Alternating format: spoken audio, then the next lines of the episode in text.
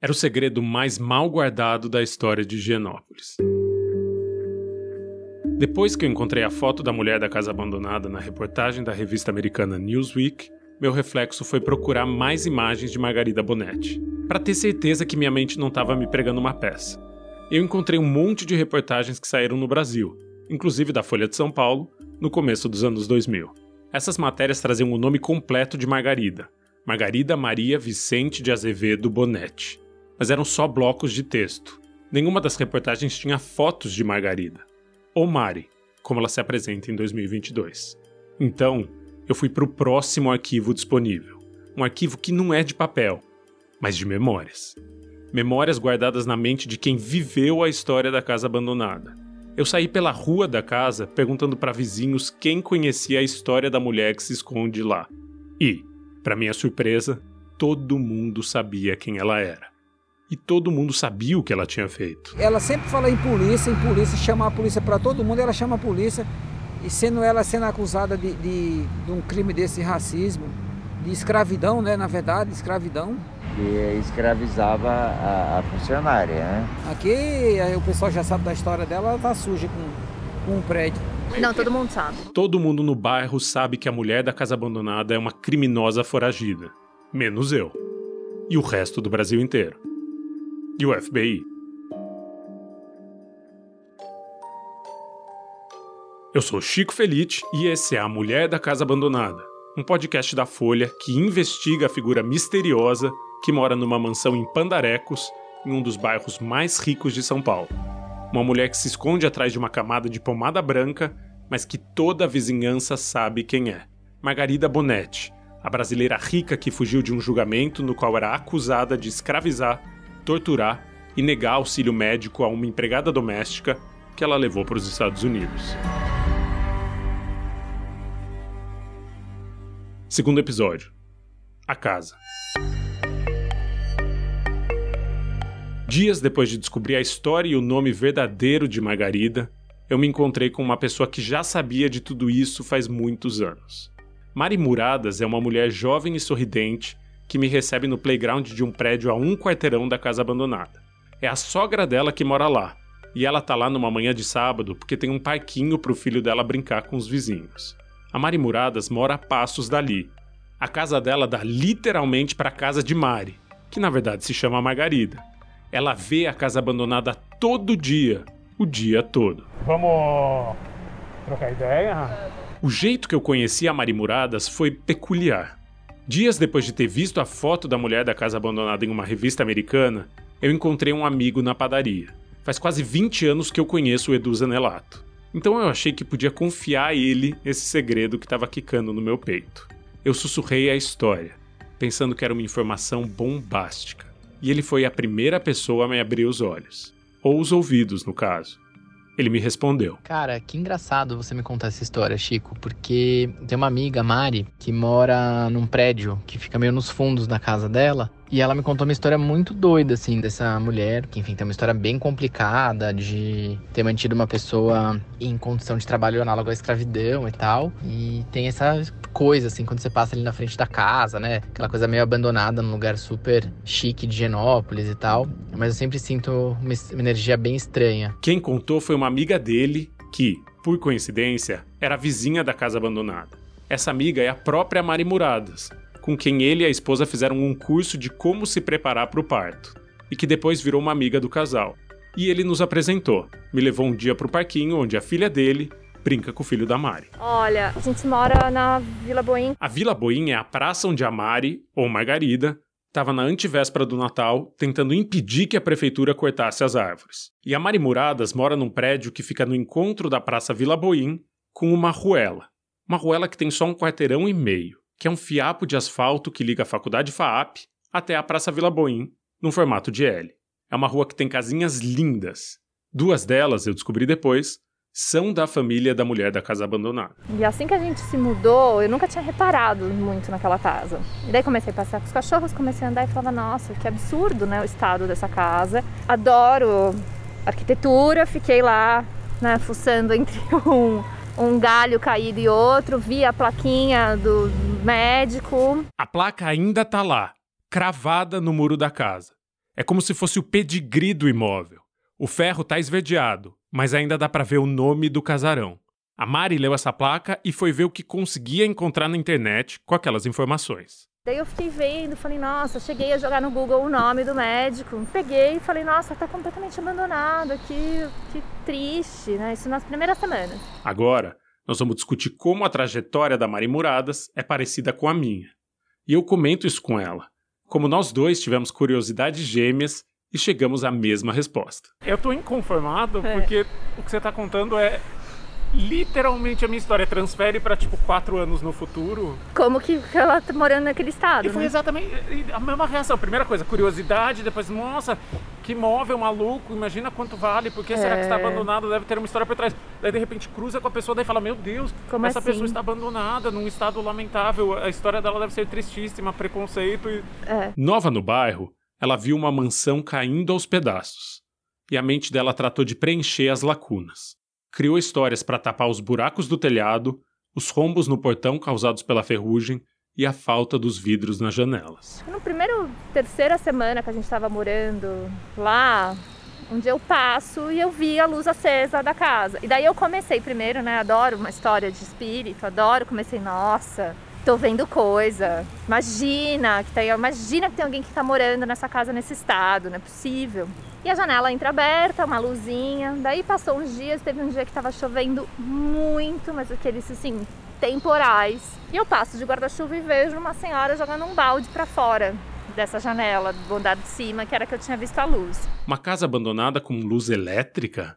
Eu também fiquei perplexo quando vi luzes ali dentro.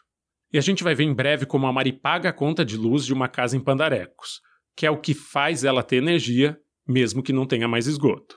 Mas, no primeiro momento, a Mari Moradas pensou que a luz viesse do sobrenatural.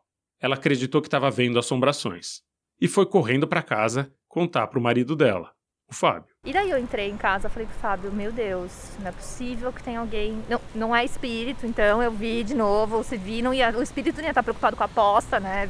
Tem alguém morando lá naquele estado e que deve estar caindo muito aos pedaços a casa. E fiquei muito sensibilizada na época, assim, por ela. Falei, nossa, preciso ajudar essa velhinha. Como que pode? Ela tá ali morando sozinha. De novo, a minha lógica e a da Mari Moradas quase se encontram. Eu pensava que Margarida era uma mulher que sofria com misoginia e preconceito por ser excêntrica. Ela pensava que era uma velhinha abandonada pela família e sentiu uma pontada. Uma vontade aguda de ajudar essa pessoa. E o Fábio falava assim: Meu, você não vai bater lá agora, são quase 11 da noite, um frio do caramba, uma chuva insana, pra falar pra mulher que você quer ajudá-la, né? E eu falei: Cara, ela tá lá sozinha, ela é muito velhinha. E ele, tipo, ah, se bobear, você viu o espírito, tipo, desencana. Ela quase bateu na porta da casa abandonada. Só que ainda tinha dúvidas. Dúvidas de se a mulher que tinha visto existia de verdade. E, se existisse de fato, se ela se abriria para receber a ajuda de uma desconhecida que acabou de se mudar para o quarteirão. Então, achou melhor se informar antes com os vizinhos. E daí eu comecei a perguntar pra todo mundo do bairro, pro zelador do Louveira, pra nossa ex-proprietária que também morava no Louveira na época. Fiquei perguntando um pouco e eles, ah, é uma pessoa muito estranha que mora lá, é a filha do cara da casa. E aí passou, foi muito próximo desse episódio da chuva, porque eu ainda tava com muita pena dela. Um dia de manhã que eu fui passear com os cachorros e tava a polícia, o corpo de bombeiro e um oficial de justiça na porta, tipo a rua tava praticamente trancada. E um auê com eles tentando entrar na casa, tentando bater na porta entrar na casa, e ela obviamente não abrindo e não saindo, e dizendo que não tinha chave, que ela não tinha como abrir, então tava ali um vucu-vucu. O Louveira é o edifício Louveira, um marco arquitetônico de São Paulo. O prédio tem duas torres, uma olhando para a outra, e no meio fica um jardim enorme e aberto para a rua. Em uma cidade feita de muros e de grades, o Louveira é um respiro de liberdade, uma exceção de cidade aberta. E o Louveira fica perto da casa abandonada. E agora voltamos pro dia em que a Mari viu uma multidão tentando entrar na casa e sendo barrada. E aí eu atravessei a rua, fiquei junto com segurança do outro prédio, tipo, o que está acontecendo, né? Ela está machucada, aconteceu alguma coisa grave. Eu falei, gente, que dó dessa mulher aí, olha a situação em que ela está morando, né? Por que, que tava oficial de justiça, polícia, um escarcel. E essa mulher passou com o cachorro e falou, dó, dó, dó nenhuma. Isso daí é gente muito ruim, você não sabe o que, que ela fez no passado. Ela tá aqui foragida porque eles escravizaram uma empregada nos Estados Unidos. Você não tem ideia o quanto essa mulher é ruim. O choque de Mari teve voltagem dupla. Primeiro, a mulher existia mesmo, não era uma alucinação da mente dela. Segundo, não só existia, como tinha cometido um crime inenarrável. Um crime no país dela. Porque a Mari Muradas, por mais que fale esse português articulado e fluido, é cidadã americana. Os pais dela são americanos. Ela passou uma fatia da vida no mesmo país onde Margarida é procurada pela justiça.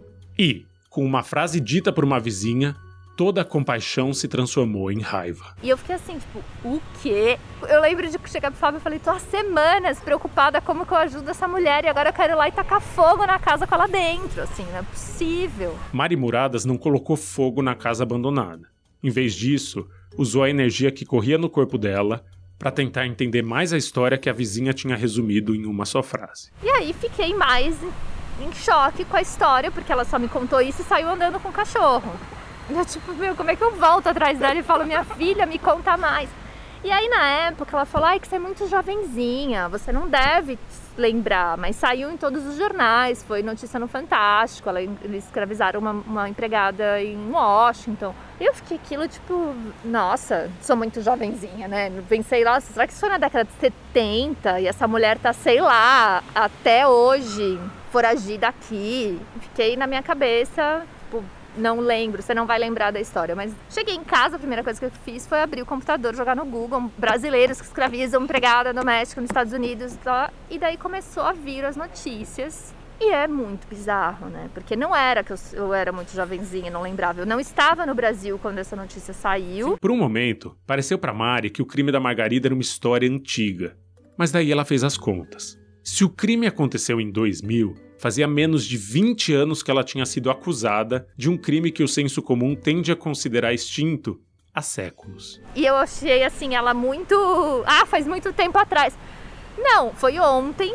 No tempo histórico, 20 anos não é nada. É quase metade da nova vida democrática do Brasil. É uma geração.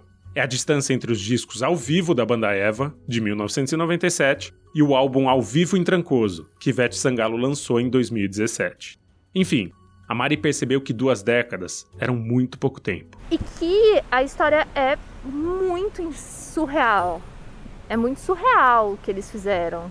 Né? E como ela foi descoberta. E esses detalhes horrorosos ali foram me consumindo num ódio por ela. Assim. Eu falei: não é possível essa mulher tá aí, foragida. Porque o marido foi preso, né? Sim.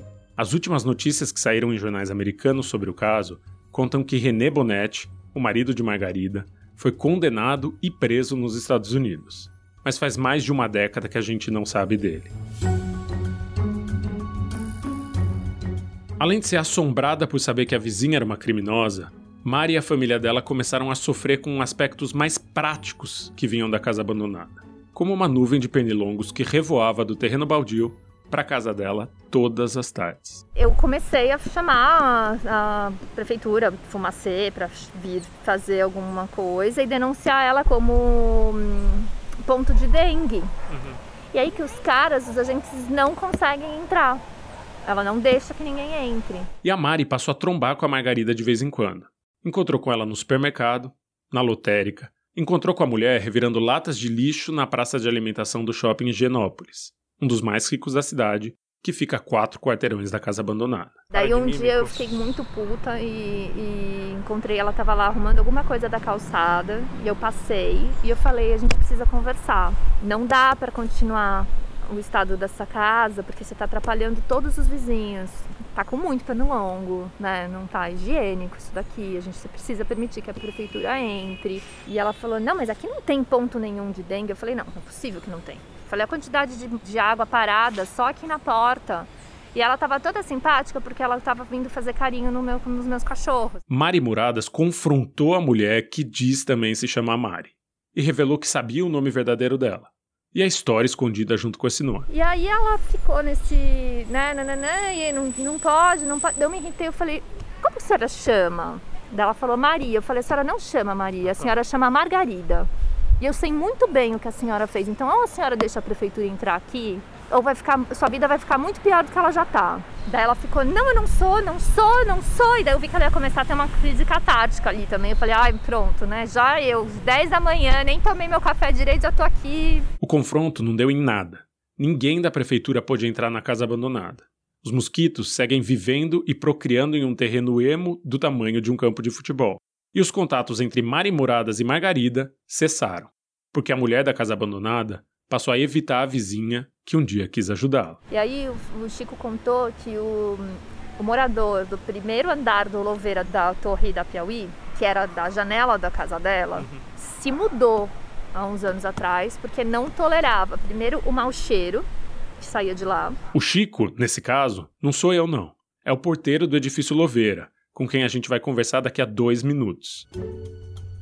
Eu tô quase terminando uma hora de conversa com a Mari quando descubro que talvez ela tenha sido a responsável por eu descobrir a identidade oculta de Margarida. Porque é bem possível que ela tenha sido a pessoa que fez o comentário no site de arquitetura. De arquitetura, é, é, é. Se bem bobear, acho que o comentário é até meu, Chico, porque eu lembro ah, quando eu descobri isso, e eu fui atrás da casa e as pessoas estavam falando coitada dessa mulher e eu falando coitada é o cacete, tipo, e eu comecei a contar para as pessoas. Quando descobriu que a vizinha não era uma senhorinha desamparada, ela fez o movimento de contar a história do crime no mundo virtual e também no mundo real. Mari Muradas começou a conversar com a vizinhança, como eu estou fazendo em 2022. Ouviu de um vizinho, já idoso, que ele conhecia o pai de Margarida, um médico respeitado, que ele frequentou a casa, quando ela ainda não era abandonada. E, de outra vizinha, ela ouviu que brincou na rua com Margarida e as duas irmãs dela. A cada vizinho com quem ela conversava, vinham novas informações. Tanto que ela conta, uma vez eu perguntei pra Vânia, nossa, e essa mulher louca dessa, ela falou, nossa, a gente brincou tanto na rua aqui, a gente conviveu muito e ela se transformou nisso. Informações de como a família dona da casa já foi a mais afluente da região. Muito ricos mesmo. Muito mais do que eu poderia imaginar.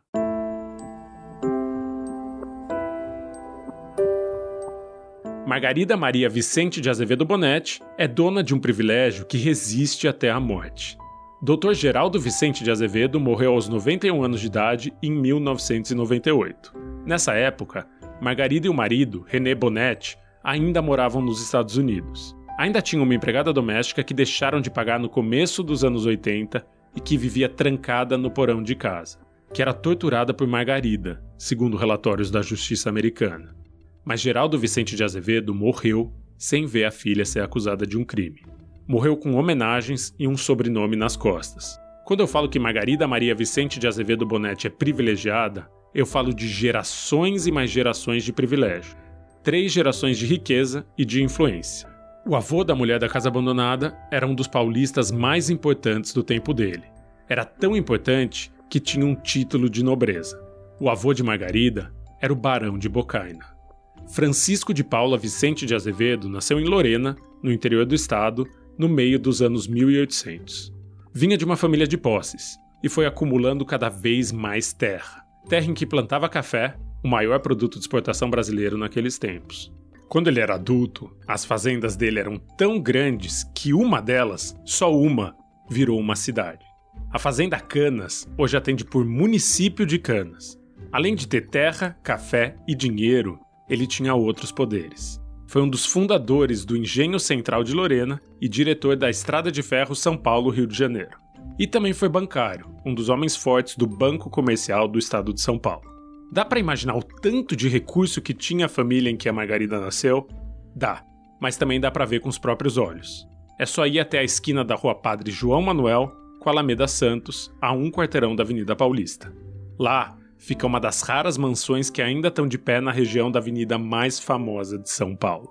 Se hoje a Paulista é um corredor de McDonald's e Burger Kings, 100 anos atrás ela era um desfile de mansões. A maioria dos donos dessas casas eram donos de fábricas. Uma das exceções era o Barão de Bocaina, que, mesmo fazendeiro, escolheu erguer ali uma mansão, em 1911.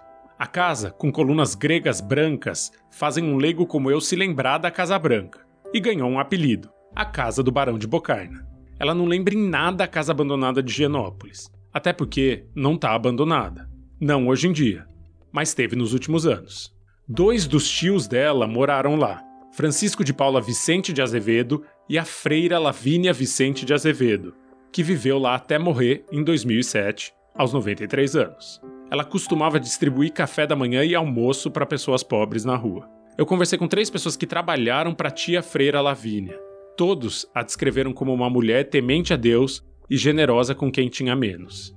Daí, no começo dos anos 2000, ela morreu na casa do Barão de Bocaina.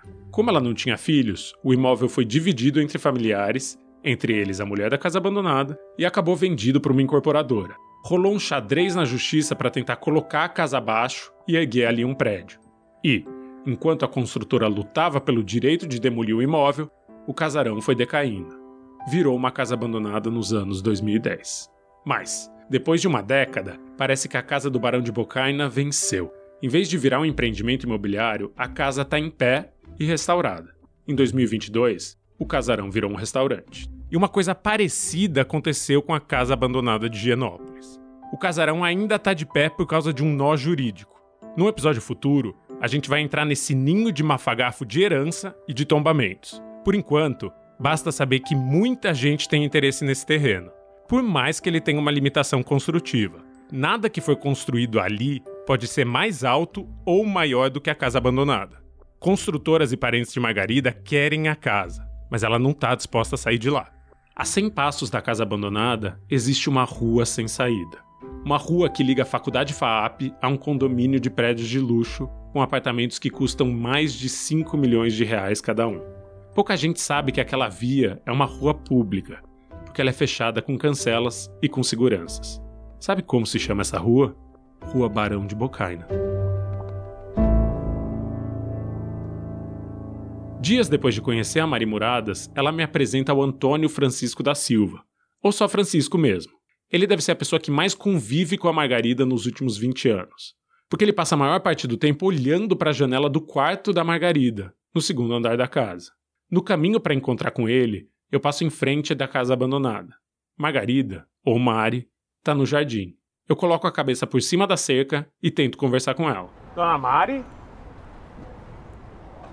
Dona Mari? De novo, ela me ignora e vai para dentro de casa. Só depois que ela fecha a porta na minha cara, eu percebo uma coisa. A porta de entrada da casa abandonada tem algo de peculiar. Uma redoma de vidro na altura da maçaneta. Uma câmera de segurança. Eu sigo em frente. Encontro Francisco na portaria do edifício Louveira e a gente se senta em um banco da Praça Vila Boim. A mesma em que semanas antes, uma moradora de Genópolis tentava impedir funcionários da prefeitura de podar uma árvore. Posso ligar aqui? Pode.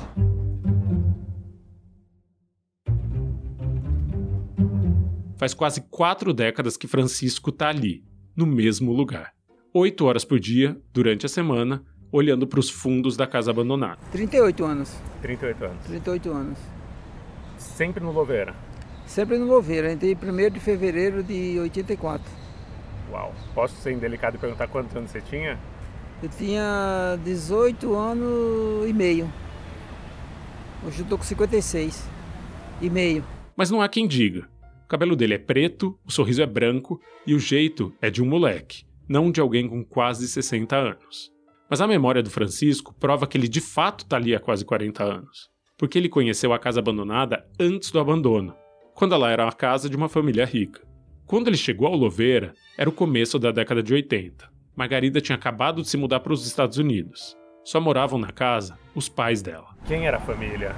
Ah, Vicente de Azevedo, morava ele, seu Geraldo, doutor Geraldo e dona Lourdes. Só E- os dois. E a Mari Margarida Não, ela morava acho que nos, nos Estados Unidos já. já estava lá. Isso foi Já. 40 anos atrás, isso era. É, em 80, É, ela foi em- é, ela foi em 40 anos. 79. É, foi isso mesmo, 79, por aí que eu fiquei sabendo. E a casa já estava um pouco caída. Não, assim, tava ou não, não. não, tava, tá- tava bem cuidado. tava Tinha inteira, telhado, tava pintado. Tinha, tava inteiro, ele, o doutor Geraldo usava a garagem do lado. Além de serem os mais ricos da rua, o casal Vicente de Azevedo talvez fosse o mais generoso. Era comum ter uma fila de pessoas na porta da casa esperando por comida ou por uma doação de roupa. E eles eram gente boa? Era, os pais deles eram. Era, era tanto que ela dava comida pro pessoal de rua, né? Formava filas aí na frente. Ela, no caso, é Dona Lourdes, a mãe de Margarida. Maria de Lourdes Danço Vicente de Azevedo viveu o suficiente para ver a filha ser acusada de um crime e voltar para o Brasil. Margarida e Maria de Lourdes moraram juntas na casa até a morte da mãe, em 2011. Essa década é o período em que a casa para de ter manutenção e cai em câmera lenta para o abandono. Mas antes disso, Francisco viu a casa bonita e bem cuidada. Foram décadas convivendo com os pais de Margarida. Muitas vezes, Francisco ajudava o Dr. Geraldo a estacionar o carro, uma Belina e depois um Voyage. E essas ajudas foram ficando cada vez mais frequentes com o tempo, porque ele estava envelhecendo e perdendo as habilidades motoras. Eu acho que eu entrei uma vez só para ajudar o pai dela. Ela não morava aí não. Porque eu ajudava muito o pai dela. É, ele não conseguia engatar a ré da Brasília que ele tinha, e aí eu tirava para ele, que ele não conseguia mais. Aí ele, ele saía aqui e andava só na primeira, acelerado, acelerado, fumaceiro. Era um barato. Depois ele vendeu essa Brasília, é, comprou um Voyage e esse Voyage está aí até hoje. Voyage bege. Até que não foi mais preciso estacionar o carro. Em 24 de outubro de 1998, Dr. Geraldo morreu com 91 anos de idade. Francisco conta que foi uma comoção na rua e que Maria de Lourdes ficou sozinha na casa, por mais que de vez em quando recebesse a visita de duas das filhas dela. Até que passados dois anos, em 2000, uma terceira filha que Francisco não conhecia chegou para morar na casa. Era Margarida, ou Mari, como ela se apresentava. Junto com a filha, veio a história de por que ela tinha voltado ao Brasil depois de décadas morando nos Estados Unidos. Porque a imprensa começou a bater na porta da casa. Aí tem essa história que ela levou a empregada, acho que era daqui. Esse detalhe aí eu já não sei. Só fiquei sabendo através da imprensa. E daí saiu no jornal. Saiu no jornal, tal, na- na Globo. uma- É, o pessoal da. Globo vieram aí, o Carlos Ornelis. Francisco disse ter testemunhado equipes de reportagem da TV Globo tentando falar com Margarida. Mas só tentado mesmo, porque ela nunca deu uma entrevista. Eu também não consegui achar uma reportagem, seja em vídeo, em áudio ou em texto, em que a Margarida fale das acusações de ter mantido uma empregada em condições análogas à escravidão e de ter torturado essa mesma pessoa. Ah, meu, isso é uma vergonha. O pior, o pior é que ela se nega a dar o nome dela, ela fala que o nome dela é Mari, e não é nada de Mari, é Margarida. Ele diz que oficiais de justiça também tentaram entrar nos primeiros anos, mas que ela não atendeu ninguém. Nunca. Ela não atende. Não atende. Ela acabou de fechar a porta na minha cara, sendo que ela me conhece, me ligou e. Pois é, não. Ela tava abrindo a porta acho que pros cachorros, eu falei, oi dona Mari, tudo bem? Ela fechou a porta. É, não, acho que talvez, sei lá se ela não te reconheceu. Aí ela encrenca com o caminhão que não pode parar na frente da casa dela, pessoal de mudança, chama a polícia. Ela gosta de chamar a polícia, tudo é polícia. Ela chama a polícia com frequência. Chama a polícia quando vão derrubar uma árvore com laudo e recomendação. Chama a polícia quando estaciona um carro na frente da casa. Uma pessoa que é procurada pela justiça em outro país não pensa duas vezes antes de chamar a polícia aqui. Inclusive, na antevéspera do Natal, a Margarida já tinha chamado a polícia quando eu cheguei. A Mari Muradas confirmou que viu a viatura chegar e ir embora depois de ouvir da mulher da casa abandonada que eles precisavam fazer alguma coisa para impedir que a árvore fosse removida. O homem para e articula uma ironia que já estava coçando no meu cérebro. E ela fala sempre que ela sempre fala em polícia, em polícia, chamar a polícia para todo mundo, ela chama a polícia e sendo ela sendo acusada de um crime desse racismo, de escravidão, né, na verdade, escravidão. Francisco diz que a guerra de Margarida contra a poda e remoção das árvores da região é longa e que já teve várias batalhas. Anos atrás, por exemplo, ela saiu pelas ruas do bairro com um abaixo assinado para que nenhuma árvore de Higienópolis pudesse ser derrubada ou podada. Nunca mais. Veio me pedir para mim assinar, eu não assinei, porque eu sabia, o engenheiro agrônomo falou, mostrou para mim os detalhes da, da planta, estava podre, ia cair. Graças a Deus que tirou. Essa árvore aqui ó, ia detonar o louveira, ia detonar. E não foi só ele que se recusou a assinar o documento. Francisco diz que a vizinhança em peso negou a assinatura no papel. Não conseguiu nada, só antipatia da maioria das pessoas, principalmente dos policiais. Eles só se falam quando Margarida o procura e a relação tá longe de ser cordial. É hipoglós, eu acho que é hipoglós. É- Sempre ela está usando, sempre. Ela já falou alguma coisa a respeito? Não, não. Aí ela entrava no prédio sem máscara, por causa do hipoglós. Eu falava, é, não pode usar, entrar na garagem. Ah, só um pouquinho, só um pouquinho. E encrencou muito com a gente já. E já briguei muito com ela assim. As brigas são sempre por questões práticas. O mau cheiro que a casa emana, às vezes que Margarida entra na portaria do Louveira aos berros, o barulho dos dois cachorros dela. Eu, eu reclamo muito com ela. Eu, sei lá, eu não xingo ela, mas é, eu não dou atenção para ela em nada. Ela é muito, como vizinha, ela é péssima. A questão do prédio com ela não é só pelo crime do qual ela é acusada.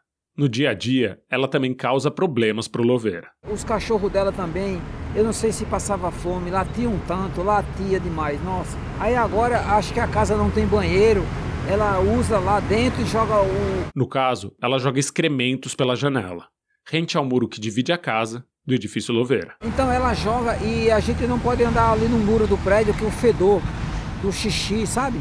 Aquele fedor. E ela fica jogando lá na janela escondida. Se a gente aparecer aqui, ela se afasta com o balde. Essa semana mesmo ela fez isso, quando me viu, se afastou. Aí falou umas coisas lá que eu não estava entendendo e, e continuou jogando. É tanto que é marcado. Se você olhar ali do prédio, você vê aquela, aquele escorrimento branco, sabe? Eu olho para a casa abandonada e as estrias marrons na parede dos fundos. São as marcas de onde a água de dejetos de Margarida passou. A única vez que Francisco ficou do lado de Margarida foi uns quatro anos atrás, quando o grupo de sem-teto tentou invadir a casa. Eles pensavam que a casa estava abandonada e que por isso estava vazia. Mas ela se esconde. Imagina, ninguém, nunca pegaram ela assim. Ela some. E já teve tentativa de invasão na casa. Para roubar? Para roubar não, para morar. É, Ah, tem, o- um, pa- uma- tem uma palavra que fala para. Pra ocupar. É, para ocupar a casa, ocupação, né? Grupo de sem teto? É, assim? corpo de sem teto, tinha umas 10 pessoas. Aí ela gritou, começou a gritar, isso foi de madrugada. Aí ela falou, vou chamar a polícia, vou chamar a polícia. E o pessoal da rua também falaram, o segurança falou, não, não pode, aí tem gente, aí mora gente. Mas teve umas duas tentativas de, de invasão para se apoiar da casa. De repente, Francisco para de falar. Olha fixo para frente, para além do jardim do Louveira, para a parede lateral da casa abandonada. Ele viu alguma coisa. Olha lá na janela lá, Ah, tá lá. abrindo, é, tá. Nessa janela, não sei se daqui você vê. É a janela aqui, de na, cima, na não é? primeira janela de baixo, encostado naquele banheirinho lá do. Ah, Entre as do árvores aqui, ó. Daí é. você não vê, você tá com uma árvore no meio. É. É, tá lá. E nós dois vemos a mulher da casa abandonada enquanto conversamos em um banco da praça. Ela tá com uma faixa no cabelo e seu rosto tá coberto pela camada grossa e branca de pomada. Margarida olha para um lado e olha para o outro. Então, olha para nós, exatamente na frente dela, a 30 metros da janela. É, não, ela fica lá, a casa e fica na casinha dos fundos também. Aí, uma vez ela me liberou eu pegar abacate, aí eu tirei 75 abacate. Aí eu peguei e dei 15 abacate para ela, ela achou pouco. Porque ela falou assim que só come abacate. Era, a comida dela era abacate. Não sei se é mentira, né? Porque ela faz comida. 75? Sim, 75 abacates. O número me parece impressionante, mas está longe de ser a melhor colheita que já foi feita no pomar da casa abandonada. A gente tirou 200 abacates só pelo lado do prédio. 200 abacates. Aí, é assim, aí dá abacate demais. E é- E é o melhor abacate que tem aí. Antes a gente tirava escondido. O- mais uma vez eu pedi para ela, ela deixou, ah, eu quero um pouco. Aí a gente conseguiu tirar 75, demos 15 para ela, ela achou pouco. Mas o que passa do prédio para cá é nosso, por lei, né? E daí vocês podem pegar. Pegamos 200. 200 abacates. Contamos, a gente deu abacate pro prédio inteiro. A história do abacate me leva a crer que a convivência entre os moradores do Louveira e a mulher da casa abandonada pode ser pacífica. Cordial? Jamais. Francisco garante que ninguém ali gosta dela. Não, o pessoal do prédio, é, na verdade, eles são acomodados. Eles nem percebem muito. Só o vizinho de- do primeiro andar. E a gente que circula pela garagem. Mas o, que o pessoal falava era comprar a casa para fazer pelo terreno, para fazer garagem. Antes de terminar a conversa, eu pergunto se ele acha que um dia Margarida vai pagar pelo crime que não foi julgado. Nossa, terrível. Mas ela vai pagar isso aí. Tá pagando. E eu acho que ela não vai morrer tão cedo, que é para ir pagando aos poucos. Obrigado. Ela se acha que ela é boazinha, mas boazinha nada. Ela não é nada de boazinha. No meio da conversa, Francisco disse que via Margarida pegar táxi com alguma frequência, que ela sempre usa os carros do ponto em frente ao Louveira. Eu me despeço dele e aproveito que estou do lado do ponto de táxi. Vou até lá. Só tem um carro sedã estacionado, com um homem de barba amarelada por cigarro encostado no capô. É Ivo. E aqui no podcast, ele vai ser só Ivo mesmo. Ele que pediu. Quando vem aí é para pegar táxi, mas é muito quieta, é muito tranquila. Paga tudo bem. Para mim, pegou meu carro, pagou, tá liberado. Ele me conta que a Margarida sempre paga em dinheiro, contado, o valor exato. E que esse valor muitas vezes se repete, porque ela costuma ir sempre para o mesmo lugar. Pra onde ela vai? Ela geralmente vai no fórum, fora da João Mendes. É só lá que ela vai. A maioria das vezes é só lá. Ela entra no carro, dá bom dia e não fala mais nada. Ele sabe do crime do qual Margarida é acusada, mas ela nunca falou nada a respeito. Não, nunca, nunca, não toca no assunto. O que parece ser uma regra. Margarida foge de assuntos do passado, mas uma regra que tem uma exceção. Em fevereiro, dois meses depois do meu primeiro encontro com ela, eu descubro que tem uma pessoa da vizinhança com quem a Margarida fala do crime.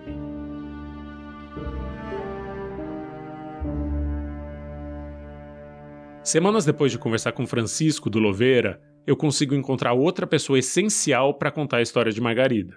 Francisco, do Edifício Joia. Sim, um outro Francisco. Por pedido dele, o sobrenome vai ficar de fora da história. Esse Francisco, no caso, é o zelador de um prédio que fica próximo da casa. Tudo bem? O senhor é o seu Francisco? Prazer, Francisco. Sou seu xará. Beleza? Ele me deixa entrar no prédio, por mais que acredite ter pouca informação sobre a vizinha. Mas ele é modesto. Francisco é uma das pessoas mais próximas de Margarida. É, mas assim, o contato que eu tenho com ela não é tão assim pra acrescentar muito. Eu acho que eles sabem a mesma coisa que eu, assim, mas. A gente entra no saguão do prédio e se senta em sofás que parecem nunca terem sido usados. Seu Francisco, obrigado por topar falar comigo. Nessa rua que todo mundo chama Francisco. É. Eu sou Francisco, o cara do Louveira é Francisco, daqui é Francisco Lá e em eu daqui casa é Francisco. tem três Francisco, tem mais dois irmãos que se chamam Francisco. Mas vocês são. é, A mãe era devota, não? Diz lá no. Eu sou do no- Rio Grande do Norte, né? E lá o pessoal tem devoção assim por santos, mas eu acho que, não sei, cara. Tem um que trabalha aqui na, na Conselheiro Brotelli, que é Francisco, outro na, na, em Perdiz, Francisco também. Reconhecida a coincidência, a gente pode começar a falar da mulher da casa abandonada.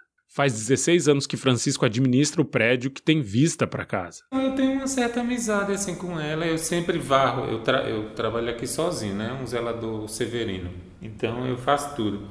Eu sempre varro a calçada dela todo dia. Então eu às vezes uma sujeira ela não. Então eu sempre varro a calçada dela. E a gente sempre conversa. E ao contrário do Francisco do Louveira, esse Francisco tem uma relação cordial com Margarida. Ele a admira, mesmo que eles não sejam próximos. Ela tem as excentricidades dela, né? De andar. Mas assim, pra mim ela é normal. Acho até ela é gente boa. Assim, sabe? Assim como eu, o Francisco do Louveira e a Mari Moradas, o Francisco do Prédio Joia nunca entrou na casa. Não deixa, não deixa entrar, é difícil. Se ela se sentir ameaçada, ela, ela não deixa entrar. Ou quase nunca.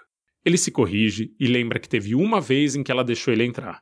Não na casa em si, mas no terreno. Eu entrei uma vez lá atrás, aqui atrás, que eu fui. eh, ela pediu para cortar uma, uma árvore dela que estava. Eu entrei cortei a árvore, mas assim, para entrar na casa, uma vez ajudei a levar a mãe dela até a porta também, mas só nunca adentrei não. Margarida vive sozinha desde que a mãe dela morreu, em 2011. Mas não tão sozinha quanto possa parecer. Francisco diz que vê a família visitar Margarida de vez em quando. Ela estava com a mãe, né? Eu acho que sozinha, depois trouxe a mãe para morar junto e depois que a mãe faleceu, ela ficou sozinha. Mas tem uma irmã dela que vem aí, às vezes visitar. Eu já eu lembro que às vezes vem deixar mantimentos e não tem contato assim, mas é, eu, eu já vi aí essa outra irmã dela. Eu procurei as duas irmãs de Margarida para esse documentário. E as duas negaram os pedidos de entrevista. É, ela não vai querer fazer, tá? Ela não tem mais nenhum contato com a irmã e não quer saber disso. A gente vai falar mais delas e da Cisânia, que é a herança da família de Margarida. Uma família que tinha uma dúzia de imóveis por São Paulo, mas que está perdendo tudo. Mas agora, vamos voltar para o hall do prédio e para o papo com Francisco. Por mais que ele seja próximo da mulher da casa abandonada, ela nunca revelou o nome dela. Então, ele criou um nome para ela. Nunca falou, eu chamo ela de Dona Maria. Geralmente o pessoal não gosta de chamar- que chame Dona Maria, né? Mas eu acostumei e chamo Dona Maria para cá, Dona Maria para lá. Ela nunca eh, falou nada assim sobre o nome, não. É curioso como a pessoa da rua que tem mais intimidade com a mulher da casa abandonada não recebeu nada dela. sequer um nome. Eu vejo ela uma, duas, três vezes no mês, assim. Às vezes ela chama para conversar. E às vezes o pessoal passa e fica. Quando você está conversando com ela, passa o pessoal, todo mundo, né? Porque não é comum você ver uma pessoa, né, toda. Ele não completa a frase, mas imagino que ele queira dizer toda excêntrica. E Margarida falou sobre essas excentricidades com ele. Disse, por exemplo, por que cobre o rosto com a pomada branca. Ela falou que tem problema, eh, usa aquele, aquela pomada porque tem problema na pele. Então tem que usar direto. Francisco acredita que Margarida fale com ele por um motivo simples. Porque ele é uma das poucas pessoas da vizinhança dispostas a parar e a ouvir o que a mulher da casa abandonada tem a dizer. Ela sai para conversar, eu fico, aí eu procuro sair, ela né, dá uma volta e arruma outro assunto, aí eu fico pensando, digo, ah, mano, acho que, é falta de quem é, com quem conversar, então não custa nada também você dar um, né, um, um apoio, conversar um pouco, porque o pessoal, todo mundo evita assim de, pelo menos meus amigos aqui, os que trabalham em prédio aqui, todo mundo quando ela chega, o pessoal já um já sai e tal. E ela conversa tanto com Francisco que chegou a falar sobre o crime do qual ela foi acusada nos Estados Unidos e que a fez voltar fugida para o Brasil. Ela falou comigo sobre esse caso lá, mas ela falou que tudo foram coisas que inventaram dela, inclusive ela falou desse padre, que disse que o padre queria ir depor a favor dela, mas é ameaçar o padre. Esse padre que o Francisco fala é uma das pessoas que ajudou a resgatar a mulher em situação análoga à escravidão. Eu ainda vou falar com ele, mas por enquanto é importante frisar que parece muito improvável que esse padre fosse querer depor a favor de Margarida, no caso em que ela era acusada de explorar e torturar uma pessoa. No meio da conversa, Francisco de repente baixa o volume da fala. É como se ele tivesse sido acometido por um medo. Um medo de que a mulher da casa vizinha pudesse ouvir o que a gente está falando. Ela tem uma audição assim que é uma coisa extraordinária. E se descobrir que o Francisco está me dando uma entrevista, é provável que ela se afaste dele também. Mas ela, assim, ela é se vê que está gravando ela, ela já reage. Ela não é boba, ela é uma pessoa bem inteligente. Por mais que ele seja uma das poucas pessoas a quem foi permitido entrar na casa nos últimos 20 anos, não é que eles tenham uma baita intimidade. Não chegam a ser amigos. São conhecidos próximos, se é que isso faz sentido. Vizinhos que têm uma relação cordial, mas que ainda estão separados por um muro. A casa, na casa, como eu falei, não cheguei a, a adentrar, só fui até o, mas o quintal, assim, é, é cheio de. Ela gosta de planta, entendeu? Tanto é que para cortar essas plantas aqui da cerca elétrica é um trabalho, eu preciso ver quando ela sai para me cortar. E se ela vir cortando é complicado. Às vezes para um caminhão ali na frente, encosta na árvore, ela já começa a brigar e quer chamar a polícia. E é uma coisa bem. É que ela gosta mesmo de planta, ela, ela gosta de planta. Ela gosta de planta. É difícil deixar passar essa ironia, que uma pessoa acusada de causar o maior sofrimento que existe a um ser humano goste de plantas. Mas eu me contenho, e não interrompo a fala do Francisco. Ele continua falando sobre plantas. Comigo é mais de planta, porque eu gosto também de, de planta, então ela vem tirar dúvidas, ah, quer saber né, das coisas, vem me oferecer muda de plantas também, que tem aqui atrás do, do, do quintal dela, então... Os dois mantêm uma relação cordial, mais cordial do que a de Margarida com Francisco, do edifício Louveira, com a Mari Muradas ou com as dezenas de vizinhos com quem eu conversei e que não quiseram ser gravados. Eu acho ela uma pessoa assim inteligente, por exemplo, das árvores. Ela falou para mim uma coisa que eu não sabia, que quando ela veio com a baixa assinada aqui, Francisco, eu estou fazendo isso porque eu já entrei no site, eles cortaram árvore por tudo quanto é canto e tem uma lista de árvores para eles cortarem, e o engenheiro que condena a árvore é o, do, é o mesmo da empresa. É a mesma teoria da conspiração que a Margarida expôs na antivéspera de Natal para mim.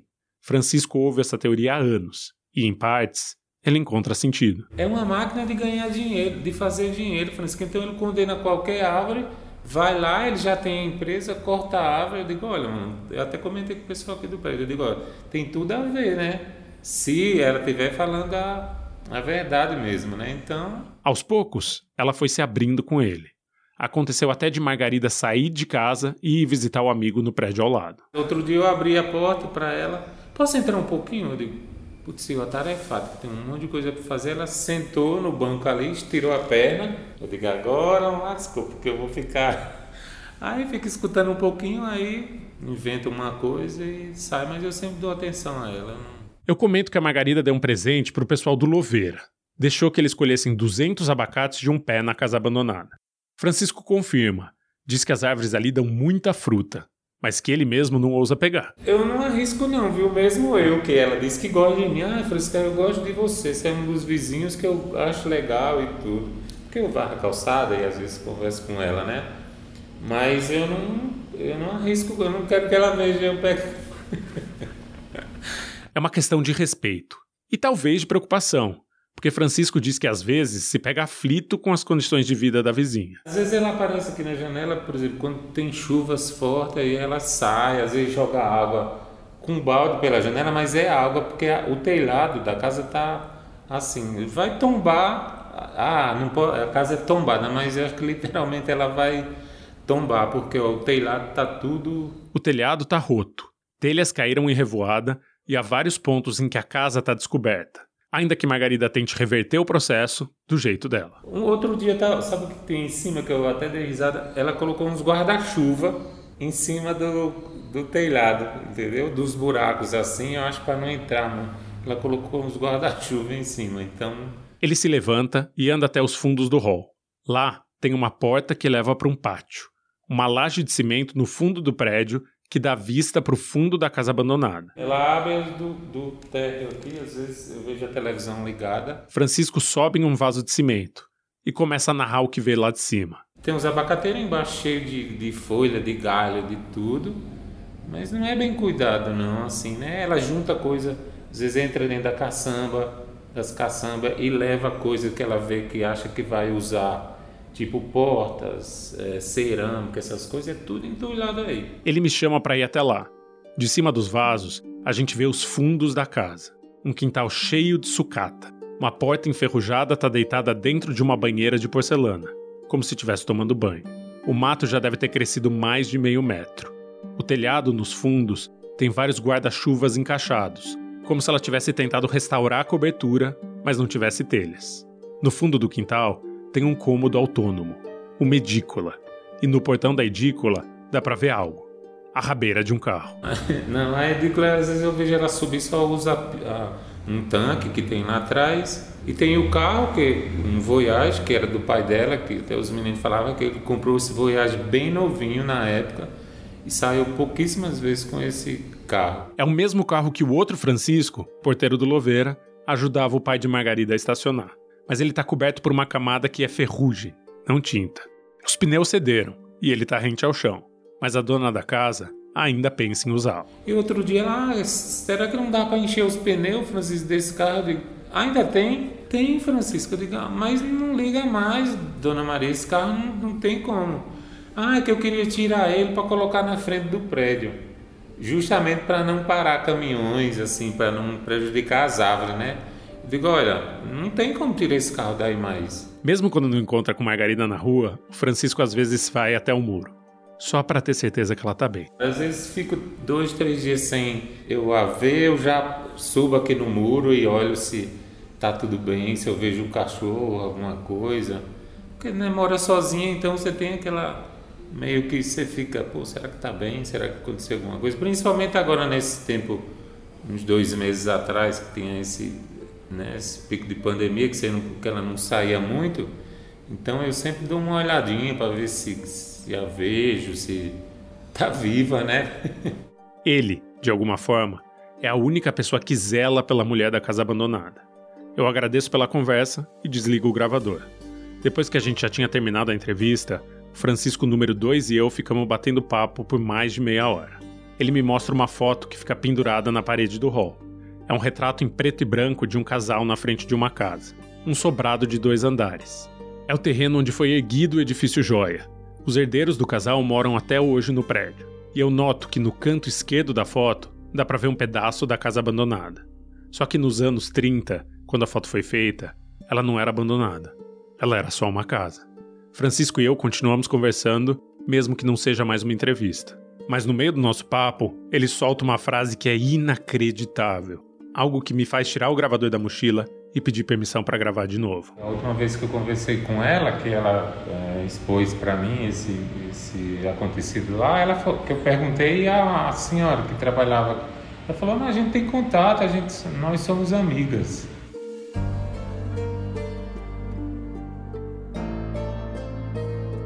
Margarida disse a ele que é amiga da mulher que trabalhou em serviço análogo à escravidão na casa dela por quase 20 anos. Só tem um jeito de eu descobrir isso: de contar essa história completa. Eu preciso visitar o lugar onde o crime aconteceu, 20 anos atrás, pegar um avião e percorrer os mais de 7 mil quilômetros que dividem a casa abandonada da casa americana onde Margarida morou por 20 anos, em que, por duas décadas, escravizou uma pessoa, que hoje ela disse amiga dela. Para entender essa história inteira, eu tinha de ir para os Estados Unidos.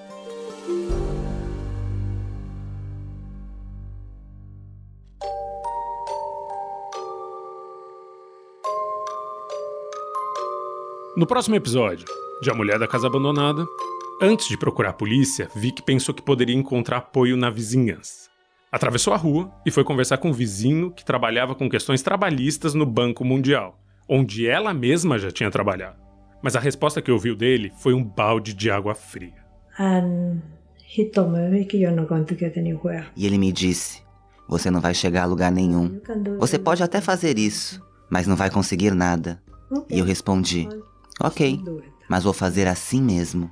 Eu tenho Deus comigo, então vou pensar em algo. Mas a verdade é que ela não tinha pensado em nada. Voltou para casa sem fazer ideia de como proceder. Sabia que a amiga brasileira era explorada e agredida, que estava há quase 20 anos trabalhando sem ganhar um centavo, mas não sabia como fazer para o mundo acreditar nisso. E quando eu me vi diante dessa situação, eu disse: Ó oh, Senhor, você tem que me ajudar. Ela diz que foi nessa noite que aconteceu um milagre e que a ajuda veio na forma de uma carta aberta escrita pelo Papa. Eu não queria falar nada. Eu não queria fazer nada, sabe? Mas na carta que João Paulo II escreveu, ele dizia: Então, Vic declama de cor uma carta escrita por um Papa. O ano do jubileu foi concebido para restaurar a igualdade entre todas as crianças de Israel para lembrar aos ricos que virá um tempo em que os escravos de Israel voltarão a ser iguais a eles e poderão reivindicar seus direitos. Esse não é exatamente o texto do Papa, mas o sentido é o mesmo. Ele realmente fala sobre o ano do jubileu ser o momento das pessoas escravizadas se tornarem iguais às pessoas livres. E ela sentiu que a carta tinha sido escrita não para ela, mas para a mulher que era escravizada na rua da casa dela. A Mulher da Casa Abandonada é um podcast da Folha. Eu sou Chico Felite, criador, roteirista e apresentador. A produção desse episódio é de Otávio Bonfá e de Beatriz Trevisan, com pesquisa de Isabel Dias. A edição de som é do Luan Alencar. A coordenação de Mulher da Casa Abandonada é de Magê Flores. A gente se encontra na próxima quarta-feira. Até lá, aproveita para seguir o podcast no seu tocador predileto.